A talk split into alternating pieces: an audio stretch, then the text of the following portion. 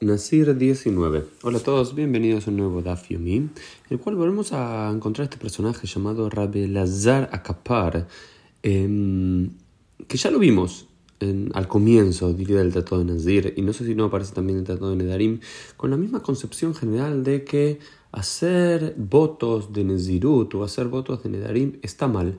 Está mal porque uno se castiga a sí mismo, absteniéndose a sí mismo de diferentes placeres, y eso de por sí eh, es una transgresión divina, no hay ninguna necesidad de hacerlo.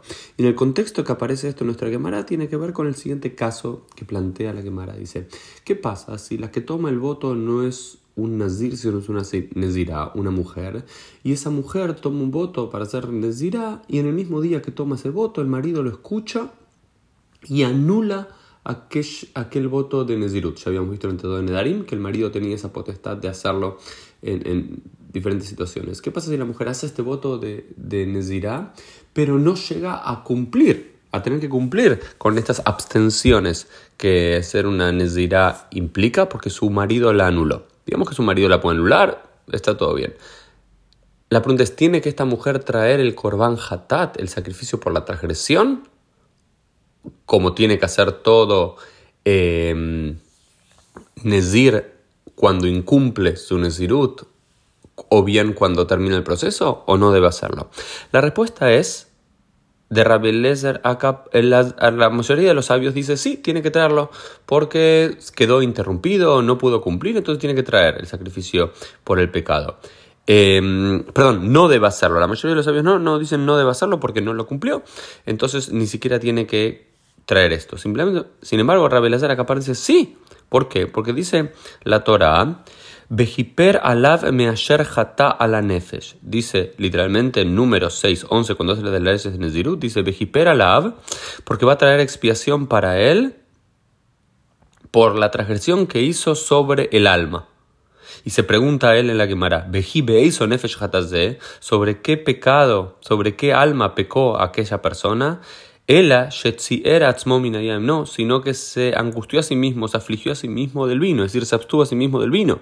Kalvahomer, uma ze shelot era atzmo elaminayain, ni karajote, ametzaer atzmo mikol dabar alajat kama Dice, no solamente así, de eso hay un principio a fortiori.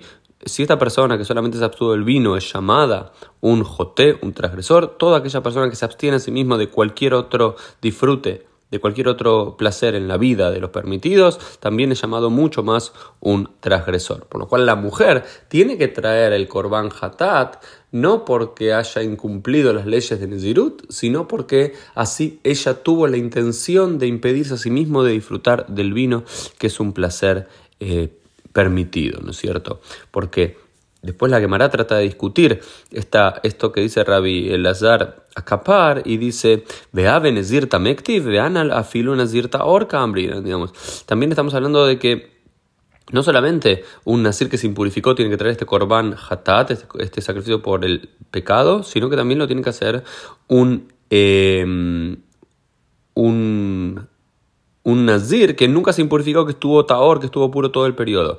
Casabar Rabbi Lazar Akapar, nazir taor nami joteu. Dice Rabbi Lazar Akapar también piensa, es de lo que piensa que el nazir que es taor, el nazareo que es en estado de pureza absoluto y cumple absolutamente todo, nami joteu.